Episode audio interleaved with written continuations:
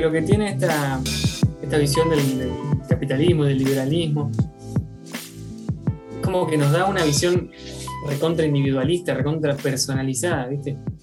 Y, ni siquiera nos deja ver a nuestras propias seres queridos. Que eso ya es ampliar un poquito más.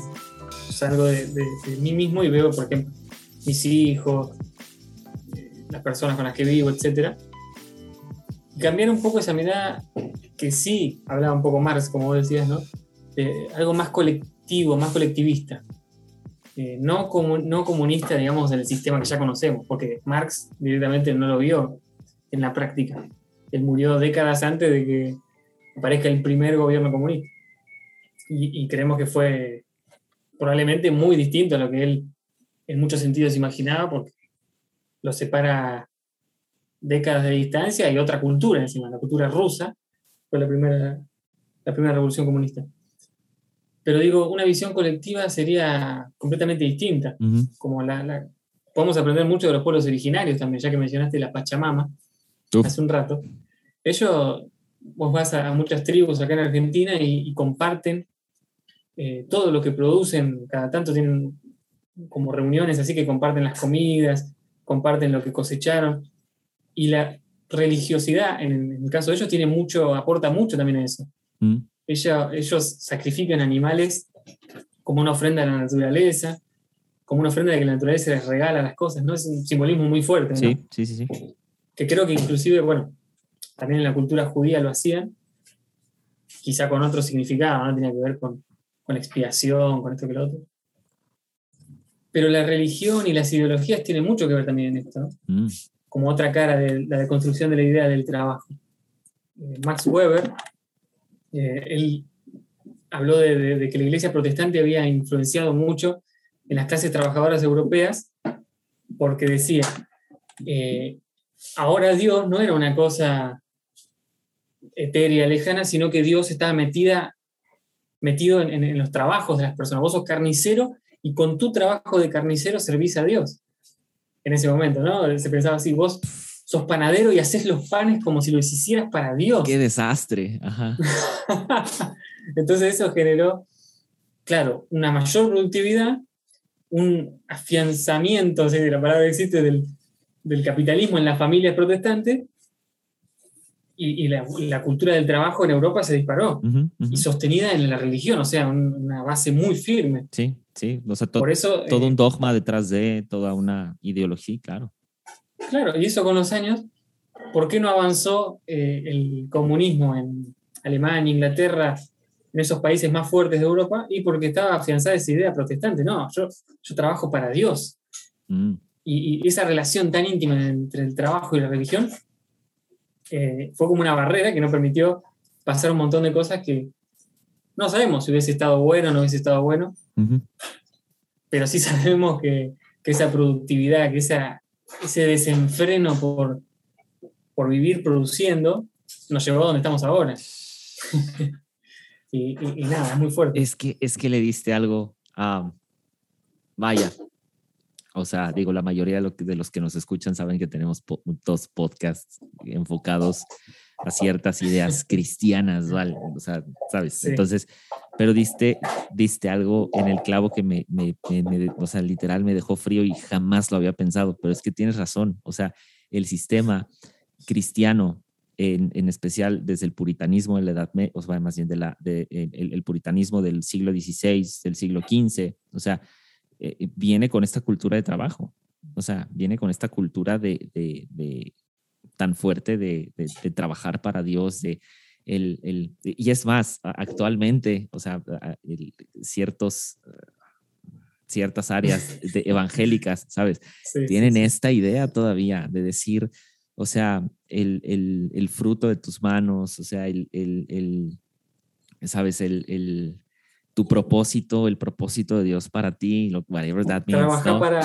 trabajar para, el patrón como, para el patrón como si fuera como para si fuera Dios. para Dios, ¿no? Uf, Pero, o, sea, sin entender que detrás de esos dichos no hay, o sea, no hay nada, o sea, ni siquiera hay nada sano. Y, y- y son ideas que ni siquiera están centradas bíblicamente. O sea, digo, hablando eh, ahora aquí el- la- lo de que decías de la Pachamama, ¿no? O sea, de tener esta conciencia de retribución hacia la naturaleza de lo que consumo. Es, eso es tan difícil como el hecho de, de es que aquí ya entramos en otro tema, o sea, de, de, los cambios micro y los cambios macro. O sea, porque la verdad los cambios micro son muy pequeños. O sea, por ejemplo, no consumir pajillas, ¿no? no consumir popotes, eh, o sea, o no consumir envases, sino que pues, tú llegues a tu cafetería favorita y pidas, no sé, lleves tu, tu, vaso, lleves tu envase y te sirvan el café ahí, lo que sea. O sea, esas pequeñas acciones, claro, estás contribuyendo. Pero al mismo tiempo, o sea, es obligación de todos exigir estos cambios. Lo mismo en las situaciones de trabajo. Y, y lo, lo, lo, lo, hablábamos en, en, en, tu episodio en el, en lado oscuro, ¿no? O sea, no podemos concebir Occidente sin el cristianismo. No hay modo. Entonces, si no podemos... Y el capitalismo tampoco. Y el capitalismo tampoco. O sea, el, el, el, el de hecho, en, en, en, justamente cuando estaba preparando uno de los episodios en mi podcast del puritanismo, hablaba acerca de eso, de que la sociedad de consumo que tenemos nos orilla a ciertos ideales y crea del, ahora sí, del cristianismo, por ejemplo, todo un producto. O sea, gira alrededor de un producto milagroso, un producto que promete, un producto que te, te, te, va a cambiar la vida. Sometemos incluso las mismas enseñanzas de Jesús a manera de talleres, a manera de, de como que pequeños consejos mágicos para tener una vida abundante, una vida de prosperidad. Y todas esas son falacias, o sea, todo, todo eso está mal. Cinco pasos para el éxito. Cinco pasos para el éxito, o sea, ahora en, en, las, en, ciertas iglesias, y no es que esté mal, pero sí está mal enfocado, o sea, los grupos de emprendedores, ¿no? O sea, ahora tenemos grupos de emprendedores en las iglesias.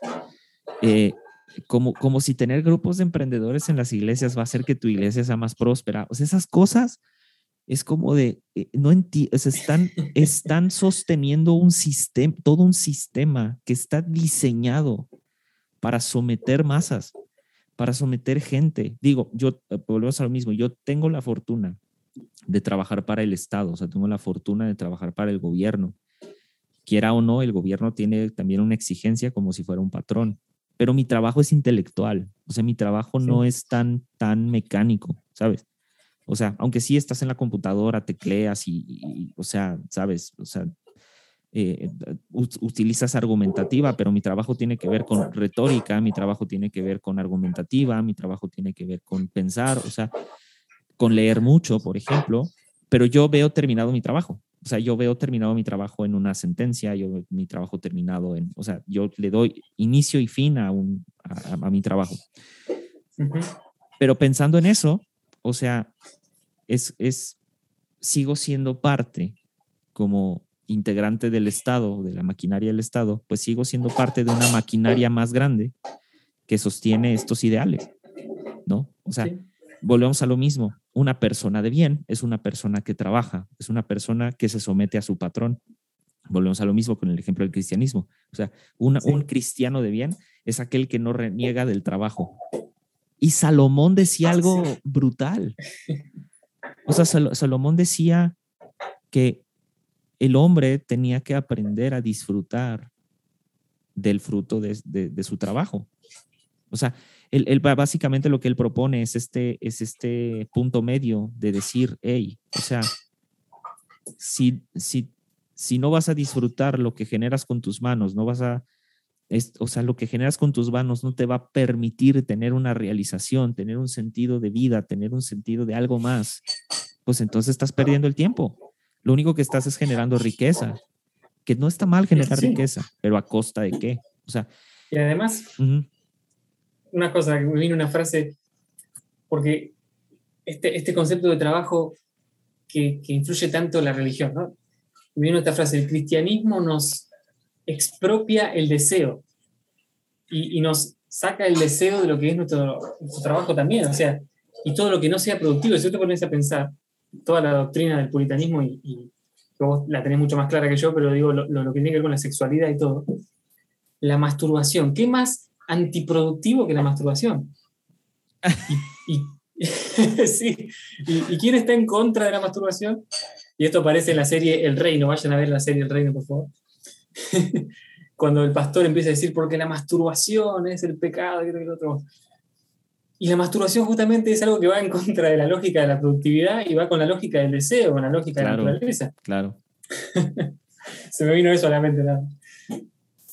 O sea, te digo, o sea, te digo justo esto. O sea, ahorita hablabas porque, ok, vamos, o sea, vamos a citar el ejemplo de la masturbación, me, me, me, gustó mucho eso. O sea, la masturbación es producto del ocio, estamos totalmente de acuerdo. O sea, creo que nadie va a decir que no, es, producto del ocio. A menos que en el trabajo vayan a... menos de que trabajes en algo, no es cierto, que involucre.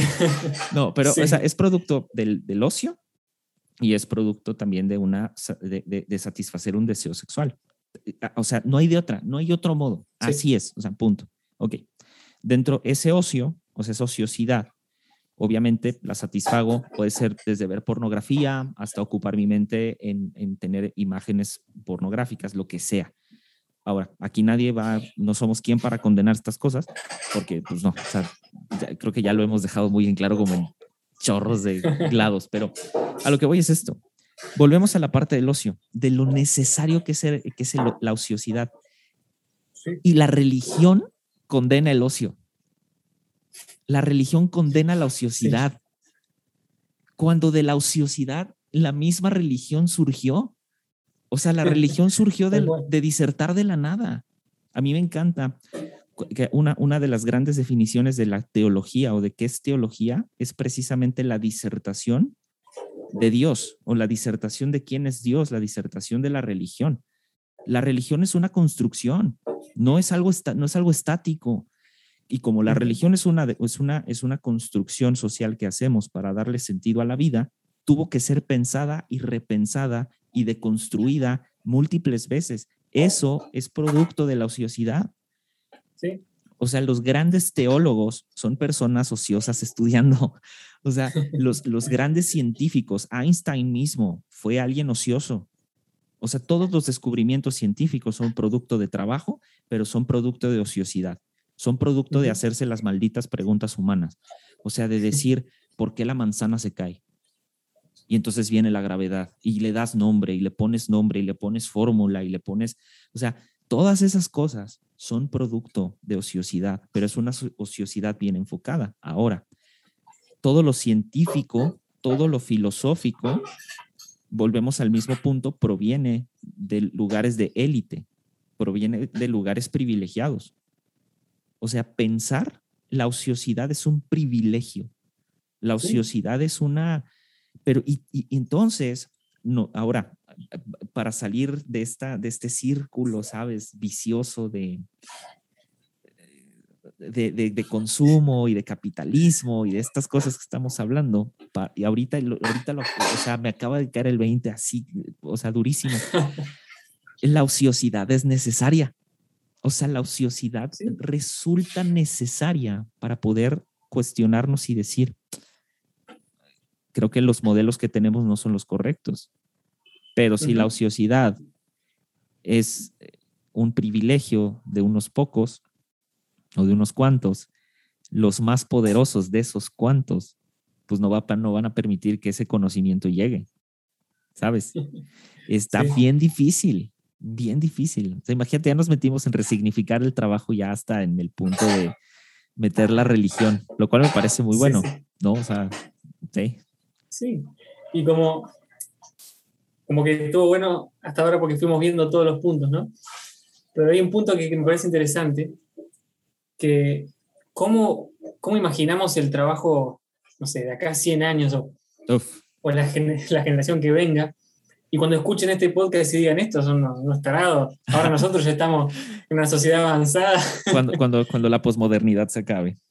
Cuando la posmodernidad se acabe y venga no sé qué, lo, lo, que sea que venga después, me, me, llama mucho la atención. Igual yo soy más pesimista en ese sentido, ¿no? Como que, porque hay dos opciones, o la civilización avanza a una mayor igualdad, o se profundiza la desigualdad, o sea, no hay, no hay punto medio, me parece o se hace una desigualdad todavía mayor. Sí. Eh, en donde haya unos más pocos todavía que, tengan el control de todo. Y, esto va a ser más fácil cuanto más avance la globalización. y, quizá, yo siempre pensé, ¿no? Quizá la próxima civilización sea un, un, estado único. No va a existir más México y Argentina. va a ser todo Argentina. sí. va, a ser, va a ser el planeta Tierra como un solo estado, más centralizado, qué sé yo. El, temor más grande de los cristianos, el nuevo orden mundial. El famoso. bueno, pero no, lo digo en ese sentido. No, pero, o sea, yo lo digo, de, yo lo digo de sarcasmo porque es algo que existe desde hace muchos años. O sea, no es una novedad.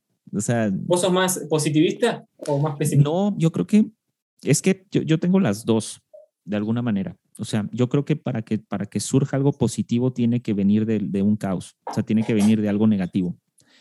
Porque le atribuimos a la, a la, o sea, le atribuimos a la negatividad o al empujar en contra, le atribuimos eh, literalmente eh, aspectos que no son propios de la negatividad. O sea, la negatividad, la idea de la negatividad es centrarnos en la realidad. O sea, eh, el pesimista normalmente es el más centrado en la realidad. Realista. Es, ajá, es, el más realista. El pesimismo es real. y el negativismo también es lo mismo. Es lo, lo que se centra en todo lo que falla, en todo lo que está mal.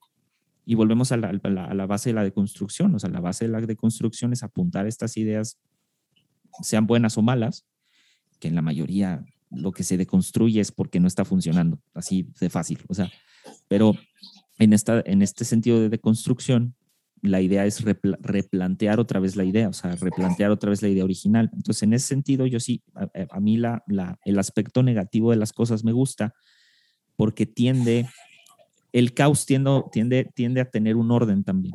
O sea, la, incluso la teoría del caos es muy interesante porque el caos por sí solo genera como que otro tipo de secuencias, o sea, genera otro tipo de rebotes y genera otro tipo, digo, hablando de física, ¿no? O sea, genera otro tipo de cosas. Entonces, si del caos y de la negatividad puede salir algo bueno, entonces la negatividad no es tan mala, ¿sabes? Entonces, ahora sí me va a ver muy yin yang, pero es que pues, si todo lo bueno tiene algo de malo y todo lo malo tiene un poco de bueno, y se supone que ese es un equilibrio, lo mismo tendría que ser con la negatividad.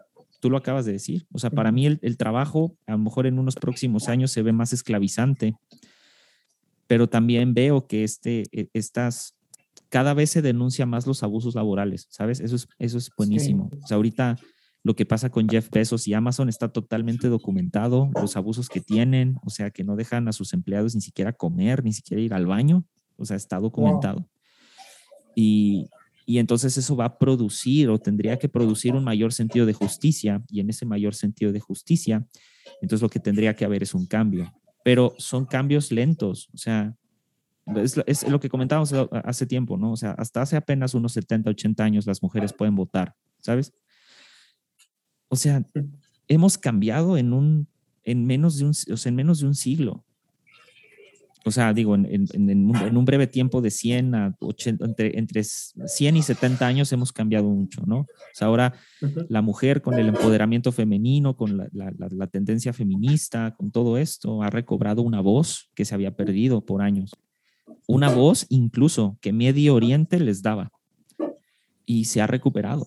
El, el eh, justo eh, platicando con algunos podcasters que eh, yo tengo una amiga que es de Medio Oriente que me, o sea, que me preguntaban de, oye, es que no crees que el usar una burka, por ejemplo, es un ejemplo de sumisión y un ejemplo de machismo? Y les dije, no, eso es una cosa cultural, o sea, para las mujeres la burka es no solamente un sinónimo de pureza, es un sinónimo de respeto a ellas mismas, de empoderamiento a ellas mismas. Y ves incluso, o sea, en Medio Oriente, mujeres caminando con tacones Jimmy Choo, que son carísimos, con bolsas así Ferragamo y shalala, y con burkas. Y es como eso, o sea, si tú ves a una mujer así en Wall Street sin burka, tu mente pensaría, ah, es una mujer independiente, es una mujer empoderada, pero la ves en el contexto de Medio Oriente, ah, no es una mujer sumisa. ¿Cuál es la diferencia?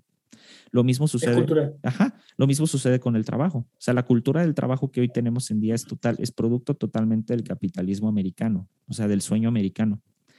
El, el, el es ir ir tras el sueño americano del tener, tener, ganar, ganar, que es una falsedad.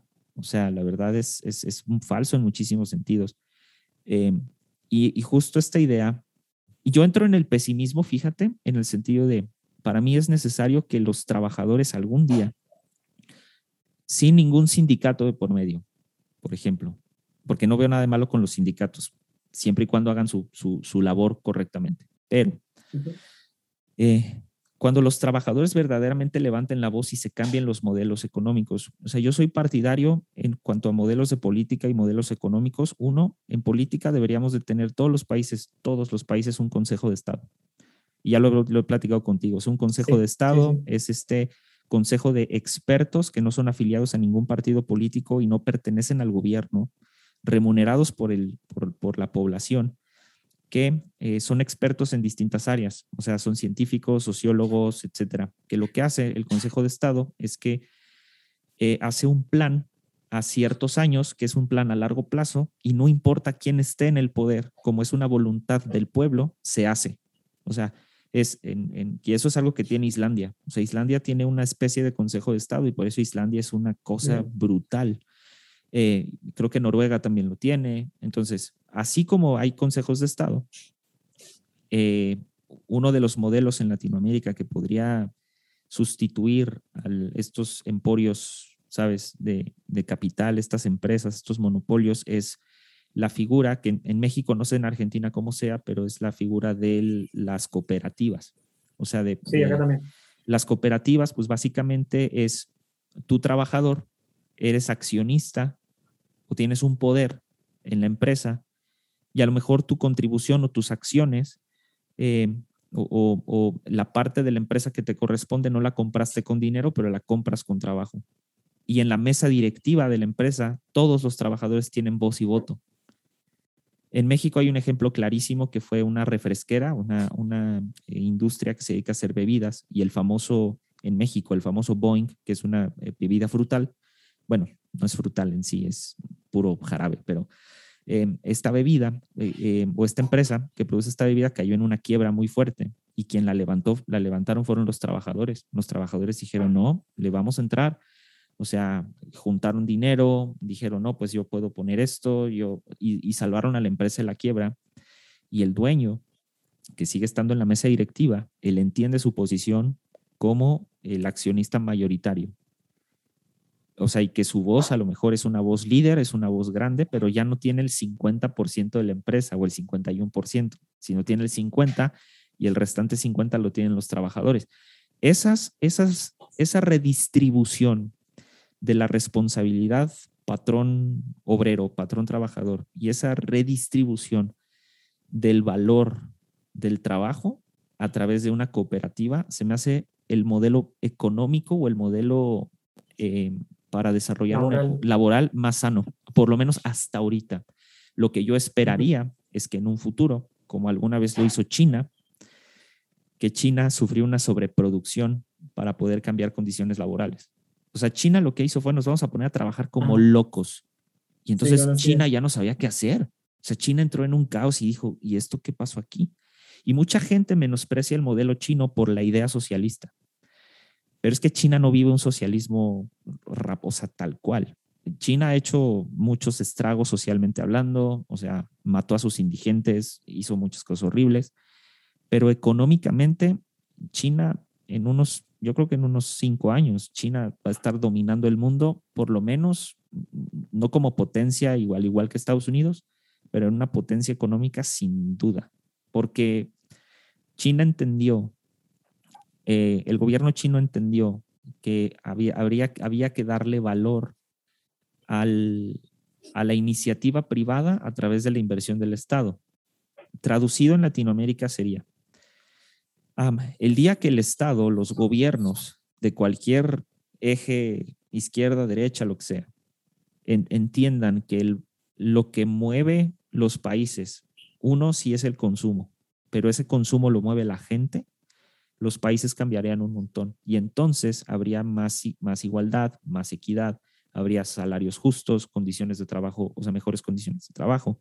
Y lo, el modelo de cooperativa tiene eso. Ahora, para entrar en un modelo cooperativa, tendría que haber toda una revolución por parte de los trabajadores de las empresas, porque, o sea, tendría literalmente que haber o que la empresa se vaya a quiebra a propósito o cualquier empresa, o la otra sería que los trabajadores se pusieran de acuerdo para comprar la mitad de la empresa, lo cual es un imposible. O sea, ningún trabajador gana lo suficiente como para hacer eso.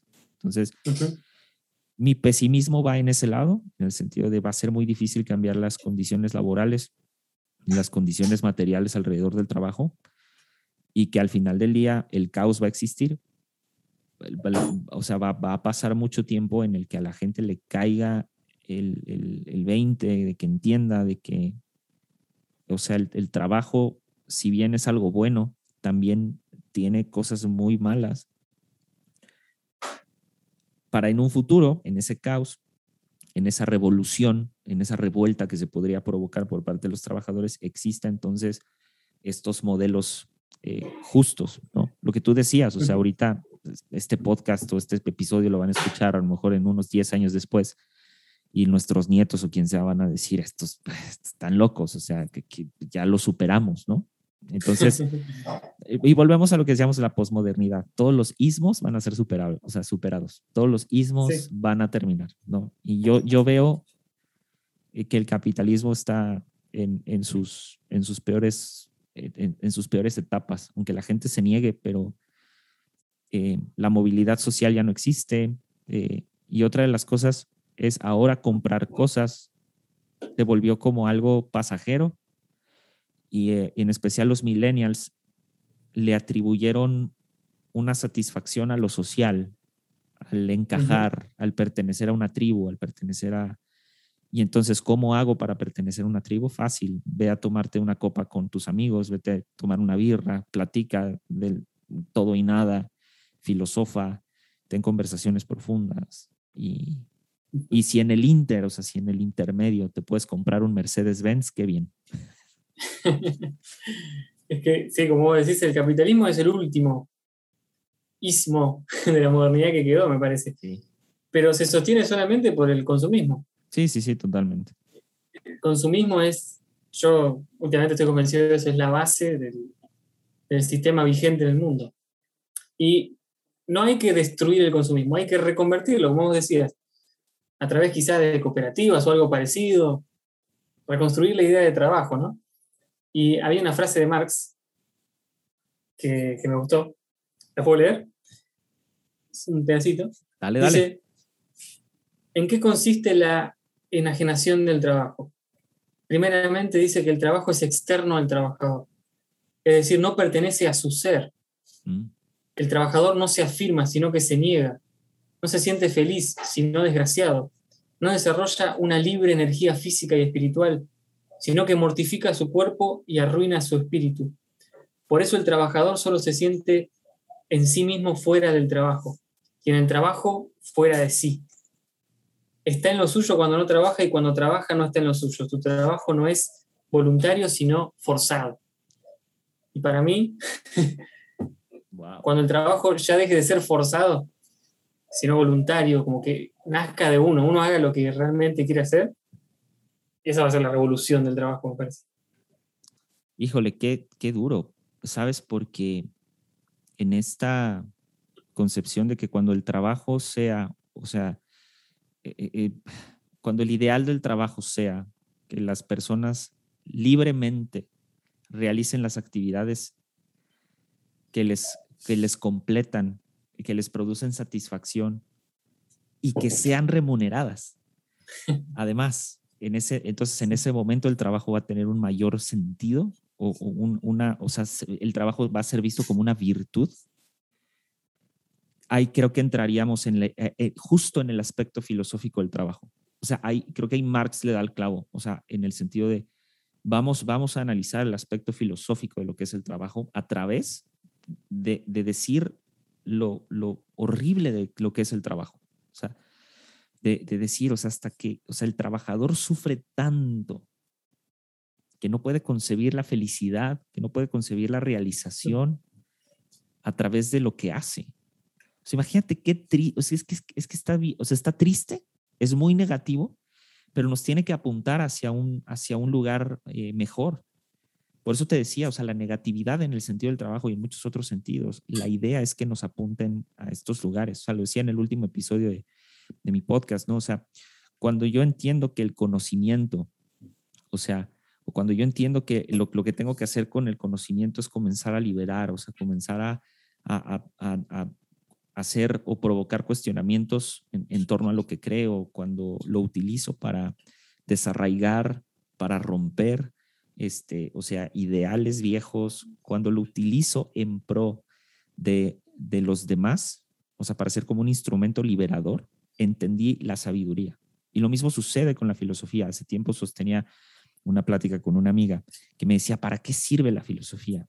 Y le dije, es que no es, no es en sí que sirva. O sea, la filosofía sirve al humano, sirve al hombre.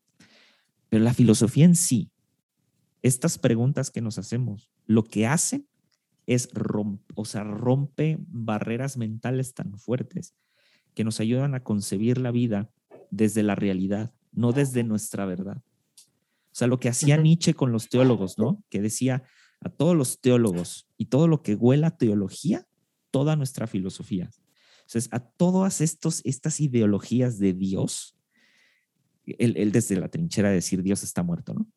Él decía, o sea, todo esto que huele a teólogo, y, curiosamente Nietzsche iba a ser pastor, o sea, su mamá quería que fuera pastor, ¿sabes? Que quería que fuera eh, un pastor de una iglesia eh, luterana, si no me equivoco, no me acuerdo qué, pero el chiste es que en ese, en ese ideal él decía, no, no, no, es que todo esto que huele a teología, le vamos a meter todo el peso de la filosofía, todo el peso de nuestra verdad, o todo el peso de la realidad, a eso se refería. Y justo esto es lo que tiene que hacer estas preguntas, o sea, y ahorita que dijiste esto de Marx, es como, no nos estamos dando cuenta que realmente muchos de nosotros somos infelices por estar persiguiendo el consumo. Y ya no sé qué es peor. Si trabajar para consumir o, o, o, ¿cómo lo explico? Sí, o sea, ya no sé qué es peor. Que sí, o sea, que el, que el trabajo sea a lo mejor injusto, mal pagado, lo que sea, y que nosotros lo toleremos o bien que el eje de por qué toleramos un trabajo mal remunerado, mal pagado y donde no me siento realizado, el eje central sea el consumo. O sea, es... El burro y la zanahoria. El burro y la zanahoria, exactamente. Es, o sea, es, es ahí, ahí es donde Marx le da el clavo y de alguna manera filosofa alrededor de la idea del, de los trabajadores, ¿no? La idea de la presión laboral. Y volvemos a lo mismo. O sea, curiosamente el no trabajar es sinónimo de ociosidad, claro, pero al mismo tiempo llega a ser hasta un sinónimo de vergüenza. Y no sé si debería de ser así, porque también tendríamos que hacernos la pregunta verdaderamente qué es trabajar, ¿no? Porque no es lo mismo el que trabaja en el campo de caña de azúcar al que trabaja en una oficina. La dificultad es diferente. Pero si el de caña de azúcar le dice al que trabaja en la oficina, oye, te cambio un día laboral tuyo por uno mío, ¿y me explico? O sea, ¿qué es más trabajo? Pues depende. ¿Y qué, es, qué es hacer nada? qué es hacer nada? Y verdaderamente hacer nada es hacer nada, porque el ser humano no es estático, siempre tiene que estar haciendo algo. Siempre estás haciendo algo. Sí. O estás pensando. Claro. Entonces volvemos a la parte del ocio. O sea, el ocio es fundamental. Y creo que el ocio, por ahora, es independientemente de los cambios económicos y sociales que se, tienen que hacer, pero personalmente, digo, bajándole a una práctica personal, el ocio, el ocio sano, tiene que ser el principio de realización. Por lo menos hoy que vivimos en un sistema tan, tan extraño de consumo. O sea, y volvemos a lo mismo, ¿no? O sea, por ahí decía alguien de, eh, está esta frase siempre, ¿no? De, haz, haz, lo que te gusta, dedícate a lo que te gusta. La verdad es que muy pocos de nosotros tiene el, acceso a, realizar lo que nos gusta, a trabajar de lo que nos gusta. Porque igual que tú, yo quería ser músico, por ejemplo. Obviamente mis papás contribuyeron un poco a la idea, pero después ya no. O sea, yo también decidí también por, no, o sea, no, no es, no es por ahí. Pero yo, yo siempre estuve muy renuente a estudiar leyes. Ahora, las leyes hoy en día, pues me han dado un modo de vida diferente, ¿sabes? Es un modo de vida más holgado, lo que quieras. que precisamente pues para eso vamos a la universidad, o sea, vamos a la universidad para obtener pues una mejor vida, o sea, adquirimos estudios y conocimientos porque al final del día, eh, bajo este sistema, los conocimientos pues son una llave para poder accesar a un nivel de vida diferente, no siempre, claro. Eh, pero creemos o creímos que esa era la puerta correcta. Luego nos dimos cuenta que el trabajar en una oficina o trabajar en ciertos lugares no nos va a sacar de pobres, o sea, y que necesitamos hacer un esfuerzo más. En esos esfuerzos más, eh, lo que no entendimos durante muchos años es que esos esfuerzos de más podrían traducirse en realización y no en remuneración económica. Y por ejemplo, vuelvo a lo mismo, o sea, es esta idea de dedícate a lo que verdaderamente te gusta, persigue tus sueños. En una sociedad donde la sociedad misma dicta tus sueños. O sea, volvemos a la parte de los, es una falacia, o sea, la misma, o sea, ¿qué, sueño tienes? Yo quiero ser conferencista, yo quiero ser influencer, por ejemplo. ¿Por qué quieres ser conferencista y por qué quieres ser influencer? Es que yo siento, porque siempre es el siento, yo siento que soy bueno. Ajá. Eh, pero para ser conferencista tienes que tomar un curso, o sea, por lo menos toma clases de dicción, eh, ¿sabes? Prepara conferencias que también no es subirte y hablar en público así nada más. Y es como de, ah, o sea, tengo que hacer, tengo que estudiar para, pues sí. O sea, cualquier cosa que quieras hacer va a llevar estudio, va a llevar prueba y error. Y entonces, a mí me encanta algo, ah, no sé si fue Nietzsche, no me acuerdo quién fue, pero que hablaba acerca de que el ser humano en un, en un tiempo futuro se va a hacer débil, se va a hacer, eh, va a ser más propenso a la ira, va a ser más intolerante, va a ser menos empático. Eh, y va a tener este, lo que en Zaratustra se llamaba el demonio de la pesadez. Cuando, cuando Nietzsche, bueno, más bien Zaratustra levanta la voz y dice, este, acabemos con el demonio de la pesadez, y que antes dice, yo no puedo creer más que en un Dios que baila. Sí. Eh, ahí cuando habla del demonio de la pesadez, se refiere un poco a esto, a este ser que habita en nosotros, que es intolerante, insisto, que es poco paciente, que no es incapaz de sostener diálogo, que no le gusta la discusión, que no le gusta el conflicto. Y la sociedad se fue para allá. O sea, hoy en día, los trabajos que más se anhelan o los sueños que más se anhelan son los que aparentemente son más de más fácil acceso. Entonces la gente se convierte en youtuber porque es fácil tener un teléfono celular o es fácil tener una cuenta de Instagram padrísima si quieres. Pero detrás de todos estos influencers hay un gran trabajo, o sea, hay una dedicación brutal a, reafirmar su discurso. Y nosotros que lo vemos desde, esta, desde la pantalla, decimos, ay, ha de ser bien fácil ser influencer, ha de ser bien fácil ser podcaster, por ejemplo. Y no es nada fácil. Es lo que lo que alguna vez yo le decía a algunos, ¿no? Que, ay, ¿cómo puedo empezar un podcast? Y pues mi primer, o sea, mi primer consejo siempre ha sido, ¿tienes algo que decir? O sea, tú crees que, porque no, o sea, y, se los pregunto no para que me lo demuestren, sino es como tú crees que tienes algo que decir, pues sí, pues levanta la voz. O sea, eh, y estas cosas, insisto, nosotros hacemos esto por sentido de realización y nos complementa, nos completa en muchos sentidos, pero curiosamente no hemos llegado a que el trabajo haga eso. Lo único que logramos hacer con el trabajo es que el trabajo nos complete en lo material. Y eso también está muy feo. Porque ahora paso 12 horas al día trabajando o más para validarme a través, pues sí, validarme a través de lo que compro, a través de lo que gasto. Y, y, y sabes qué, aquí viene otro detalle. ¿No te ha pasado, por ejemplo, que es, no sé, es cumpleaños de alguien o le quieres hacer un regalo a un amigo? Y siempre está esta tensión de regalarle algo bueno. O sea, está esta tensión, ¿sabes? O sea, de, regalarle algo que a lo mejor ni siquiera comprarías para ti, pero es algo bueno, es algo de calidad. No está mal. Ejemplo, claro, o algo, o sea, vamos a una cena, compramos una botella de vino o compramos una botella de alcohol porque es, exacto. Porque, exacto, porque es sinónimo de qué? Es, es, sinónimo de, de, de, hermandad, es sinónimo de amistad.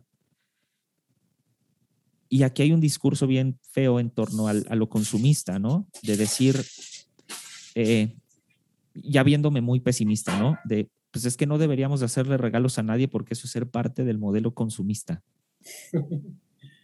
pero una forma de demostrar cariño y de demostrar afecto es a través de regalar cosas.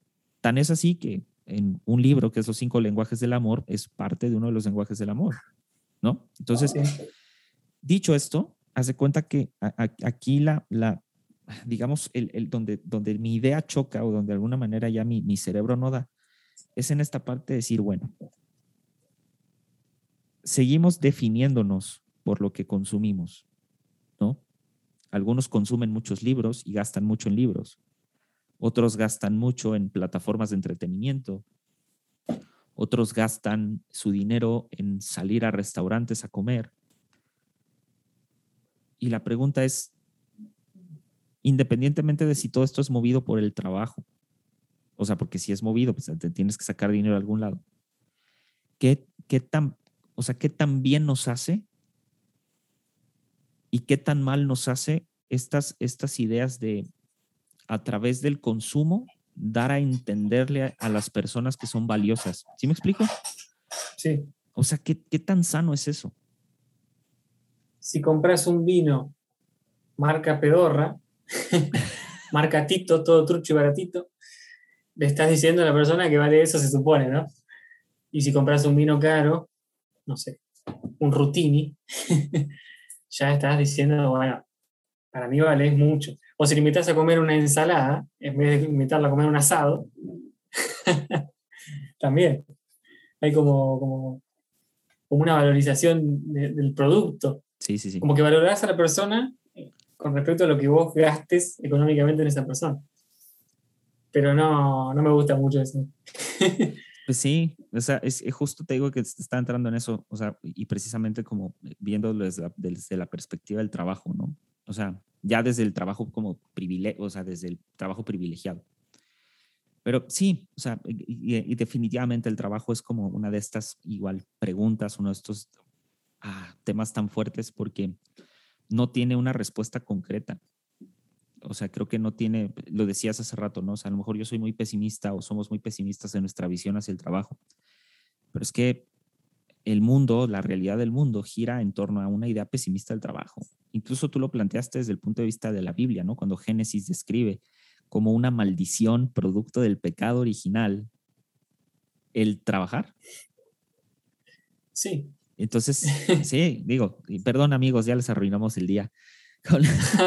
ya les arruinamos la vida con este podcast. Van a salir todos de Hace poco escuché, ah. escuché un, un chabón que decía, trabajar de lo que no te gusta es como hacer el amor con alguien que no querés hacer el amor. es horrible. Claro, claro. Y además, gráfico. Y además, además bajo, bajo, o sea, como por qué, ajá, o sea, como por qué lo haría, ¿sabes? O sea, porque nadie haría eso. Digo, a, lo mejor alguien sí, no, no, no quiero generalizar, pero, o sea, en tus cinco sentidos, pues, no, no harías eso. Y, porque sí lo hacemos. E, esa, esa, es, esa es parte de la, de, de la tensión del pensamiento. Ah. Y si querés. Dale, dale. Como para ir aterrizando, ¿no? Hay una frase que, que me gusta mucho y que como que engloba todo la idea de, lo que hablamos. Rosa Luxemburgo dijo, el que no se mueve no siente sus cadenas, ¿no? Uf.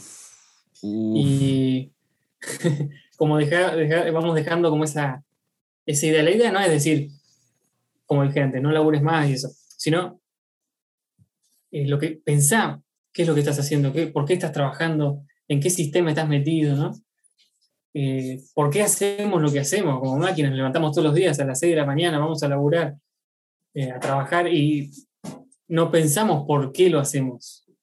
Pensamos en lo inmediato, ¿no? Sí, vamos, tenemos, tengo que ganar guita para comer y para comprarme mis, cosas. Pero no pensamos de dónde viene eso, por qué tengo que hacer esto, ir y obedecer a un tipo o una tipa que, que me dice lo que tengo que hacer. Y bueno, replantearnos, de construirnos en esa idea y movernos para sentir esas cadenas que son reales, las cadenas del sistema en el que estamos. Híjole, qué difícil. y, te, te, decía, o sea, que es como que bien difícil porque ah, me gustó esto de que, dijiste, o sea, nadie, o sea, la única manera de sentir la cadena es moverte, o sea, la única manera de sentir que estás amarrado es moverte. Y aquí también entra justo el, la parte de gobierno, o sea, hay una, en, es que no es en teoría del Estado, pero está en algunos libros de teoría del Estado, donde hablan que cuando el Estado permite algo que antes estaba prohibido, es el Estado diciendo, mira quién tiene la cadena. O sea, como si fuéramos perros, literal. Nos van soltando. Nos van soltando, sí. Y nos van soltando ni siquiera por presión. Nos van soltando porque, ah, ok, vamos a darles permiso.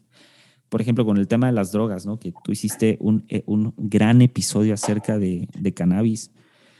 O sea, la legalización, yo siempre he estado a favor de, la, de la, la legalización de las drogas y aquí ya muchos me van a decir que soy todo un progresista anticristiano y lo que sea, ¿no? Este, o sea que sí, pero no tanto.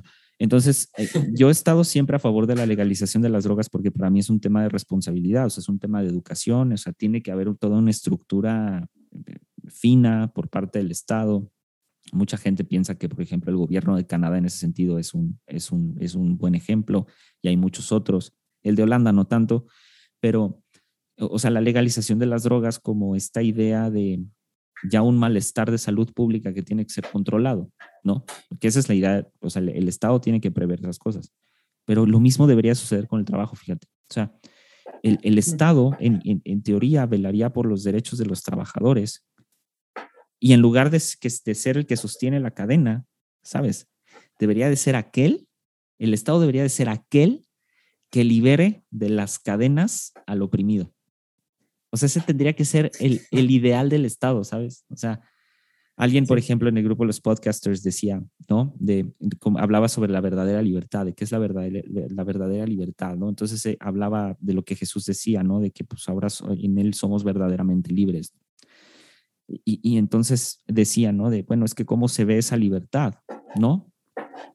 Entonces, que si era una libertad de pensamiento o era una libertad de, de hacer y de no hacer, y la realidad es que la, idea de libertad, no importa en dónde lo pongas, no puede ser concebida porque no le damos nombre a lo que nos esclaviza. No le puedes poner nombre a lo que te esclaviza porque no sabes qué es. La gente piensa que su trabajo no lo esclaviza porque es trabajo, porque entra dentro de la descripción trabajo, la etiqueta trabajo. O sea, eh, por ejemplo, con la cuestión del lenguaje inclusivo, para dar a entender lo que, bien lo que quiero, lo que quiero eh, dejar, es el lenguaje inclusivo, todo mundo está con él. Es que el todo es, no es propio de, de, la Real Academia de la Lengua Española. Es que el, el amigues, el todo ese tipo de cosas no son propios de la lengua española, ¿no? Todo el mundo está así que no son propios de la lengua española, no son propios. Y está bien, se respeta, yo no tengo ningún problema. O sea, yo jamás en mi trabajo por lo menos durante los próximos cinco años, tal vez cuatro años, no se va a hacer una sentencia con todes, jamás, o sea, no, porque atiendes a la propiedad del lenguaje. El lenguaje está atravesado por cultura, por tiempo, por un chorro de cosas. Pero ¿a qué voy? Esta exigencia de que se hable de manera inclusiva en todo sentido es porque las palabras, sus significados y sus significantes arrastran siglos de opresión. Y la palabra trabajo arrastra opresión y no nos damos cuenta. Vuelvo al, y, lo que te decía, vuelvo al punto. No podemos conocer la libertad hasta en tanto no sepamos nombrar lo que nos esclaviza. Es que, mira, me hiciste recordar la misma palabra trabajo, la etimología de la palabra trabajo. Bueno, deriva del latín, que el origen de la palabra viene de una herramienta, bla, bla, bla, y que esa herramienta significa tortura, atormentar, causar dolor. y dice que, según el rey Alain, la palabra trabajo es, eh, que viene de la palabra trabajar, proviene del latín, atormentar, torturar. Y en el siglo XII la palabra designa también un tormento psicológico o un sufrimiento físico. Dios. Toma. Dios. Toma mate. Amigos, después de escuchar este episodio, por favor, por favor, no hagan una locura. O sea, vayan, tomen un café, un mate, un té, lo que quieran, pero, ah, qué difícil. Miren al cielo y digan, soy explotado. pero bueno, es lo que hay. Qué difícil que desde su etimología, desde, sus, desde su inicio, la palabra trabajo esté asociada con sometimiento. Qué, duro, con tortura. eso está, eso, eso nos, es, es que ahí, o sea, ahí, por ahí tenemos que empezar, es lo que te decía, los, o sea, las palabras, sus significados. Y a ver, aquí sí quiero como los escuchas, o sea, el significado de las palabras es una cosa y el significante es otra. O sea, el significante es lo que, dicho de una manera más romántica, que no es del todo así, pero por simplificarlo, es el significante es lo que significa para mí. O sea, lo que significa para mí como individuo dentro de mi, eh, ¿sabes? Dentro de mi verdad, ¿no? Eh, entonces, los significados es el, el, común acuerdo que se ha llegado por, eh, en las sociedades, en las culturas, de que cierta palabra significa esto, ¿no? Como por ejemplo, o sea, la palabra hermano en su significado literal es una cosa, pero yo le puedo decir a un amigo, hermano, porque en el significante es otra cosa. Y justo este es el problema con las palabras y, por eso es lo que te decía, o sea, en materia del trabajo específicamente, o sea, no, como ya la palabra trabajo tiene otro significado, se le ha dado otro significado, más allá de su, su etimología y de su, de su intención original, le dimos un significante distinto, aunque para cada quien signifique otra cosa, pero como ya tiene algo ahí, una especie entre virtud, o sea, la palabra misma tiene una virtud, le hemos asociado una virtud, pero al mismo tiempo le hemos asociado una negatividad, ¿no? Le hemos asociado una, una falta, un vacío. Al mismo tiempo le hemos asociado, por ejemplo, un estatus social eh, o una, un valor social para el status quo, pero al mismo tiempo también le hemos dado una capacidad de que la palabra trabajo sea una palabra muy deleznable, o sea, sea una palabra hasta mal usada, mal empleada, eh, con un significado negativo. O sea, son de estas pequeñas palabras que tienen tantos significados, o sea, tantos, tantas cosas alrededor, que vuelvo a lo mismo. El ser humano no va a poder ser libre hasta en tanto no sepa ponerle nombre a lo que le esclaviza. Y eso es bien difícil.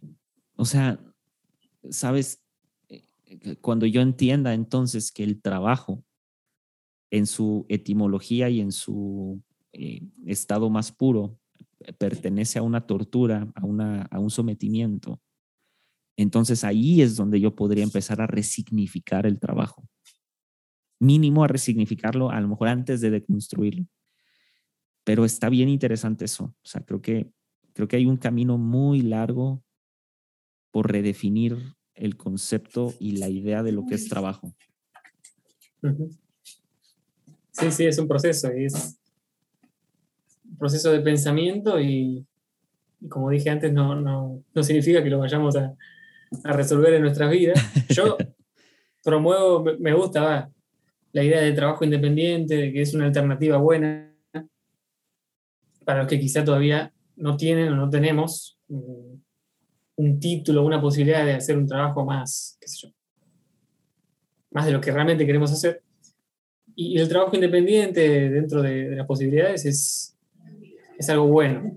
Es más trabajo, para la redundancia, porque tenés que trabajar más, porque tenés que depender de vos mismo, pero te da otras libertades en otros sentidos. Sí, totalmente. Como una mayor libertad del tiempo y otras cosas que, tiene sus beneficios. Y hay que animarse también, el que realmente quiere probar con algo alternativo y tiene mi edad, ponele un poco más chico, eh, es el momento, un buen momento, más grande también. Este... Sí, sí, sí, totalmente. Sí, yo creo que, yo creo que, o sea, al final del día el, el, trabajo es necesario, o sea, volvemos a lo que decíamos antes, ¿no? O sea, la idea del trabajo, la concepción del trabajo como esta construcción de algo honorable, tal vez, de algo bueno, y está, está bien, o sea, yo no digo que esté mal, Em, pero simplemente en la vida creo que de cada uno aprender a, a encontrarle ese equilibrio, ahora sí, ese, ese, equilibrio entre la vida laboral, pero también la vida personal, el sentido de realización, todo eso, ¿no? O sea, algo que digo, a mí me tocó, o sea, yo, yo me pagué la universidad, o sea, mis, mis padres no me pagaron la universidad, yo me pagué mis estudios, o sea, no solamente eh, trabajando en la universidad, sino me metí a trabajar desde muy temprano. Eh, entonces, yo de alguna manera logré salir adelante a través de las dos, ¿no? Trabajo y estudio, trabajo y estudio, trabajo y estudio. así funciona el mundo. No es que uno aquí tenga las intenciones de tronar todo, pero precisamente creo que tiene que haber como este equilibrio, ¿sabes? De qué padre que alguien se mate trabajando muy sus ideales, eh, nada más que después la cuenta del psicólogo a lo mejor le sale más caro que lo que ganó, ¿no? O sea, ese es a lo que voy, ¿no? Entonces es justo eso, ¿no? Cuando vuelvo a lo mismo, o sea, realmente como ponernos a pensar si los trabajos que tenemos, los trabajos que hacemos, nos esclavizan a un modo de vida que tal vez no sea un modo de vida tan necesario.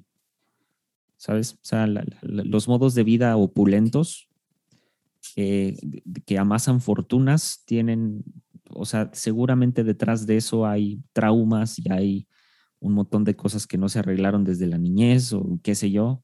Eh, no sé, creo que es como tú dices, encontrar este, animarse a probar, animarse a, a, trabajar, pero también animarse a entender que no todo en la vida se centra en trabajar. O sea, creo que es, creo que son como esas, esos como que dos ejes principales, ¿no? Y darle valor al ocio, que vos decías, ¿no? Totalmente, o sea, totalmente. Es fundamental. Sí, creo, creo, creo que sí. Incluso para desarrollarte bien laboralmente, el ocio es fundamental. Y, y aquí ¿Te acuerdas lo que decía el otro día de que no existe una, o sea, no existe una diferencia tal cual entre lo que es la alta y la baja cultura? O sea, el ocio lo puedes, lo pueden encontrar hasta viendo películas de Marvel. O sea, de, verdad. O sea, el ocio lo pueden encontrar viendo Avengers si quieren. Lo pueden encontrar viendo hasta películas de Disney. O sea, eh, eh, el, el, ocio no necesariamente como decía Santi. O sea, el, ser humano nunca no está haciendo nada. O sea, porque no es un ser inerte, es un ser móvil, tiene un motor. Eh, y, creo que el ocio, lo que, lo que platicábamos justo al inicio, o sea, el ir con alguien que verdaderamente te importa en la vida, eh, tu pareja, tu esposa, tu novia, eh, novio, lo que sea, este, tus amigos, esos momentos son de ocio, donde puedes sostener pláticas de todo y nada, o ese momento de ocio donde puedes sentarte a leer un buen libro, donde puedes sentarte a escuchar un buen podcast, donde puedes, o sea, esos momentos de ocio son los que liberan esa tensión de la, de la presión de la esclavitud, ¿sabes? O sea, sí, pues es que sí. Y, y, encontrar también a través del arte, o sea, a través del el pensamiento, a través de la escritura, a través de, la, de, cualquier expresión externa a mi trabajo cotidiano, encontrar una expresión de quién soy, ¿sabes? O sea, de quién verdaderamente o de quién creo ser en este momento, también es fundamental porque eso también descarga y nos da un sentido de, de ser seres, eh, eh, no importantes, pero sí seres un poco más completos, un poco más eh, centrados en sociedad. Eh, o sea, definitivamente mucha de la raíz de ciertos traumas o de ciertos padecimientos es a veces hasta la falta de ocio, ¿no? Sí. O sea, y por eso los espirales sociales, hablando de la cuestión de trabajo, o sea, los, los trabajos mal remunerados, eh, normalmente los toman personas que no, no han, no, o sea, no, no el, el, ocio no les es accesible, ¿sabes? O sea, tienen tan poco tiempo y trabajan tanto. No tienen vida. Que no tienen vida. Entonces ahí es donde uno tiene que encontrar esos equilibrios. Disfruten, carajo. Disfruten, carajo. Exactamente, amigo. Amigo, disfruté, disfruté mucho esta plática. Disfruté mucho esta plática. Y pues amigos, ahora sí los dejamos después de un, una gran charla acerca del trabajo y meternos en algunas cosas. Y, una catarsis. una catarsis. Nos vemos en la que viene, amigos. Adiós. Chao.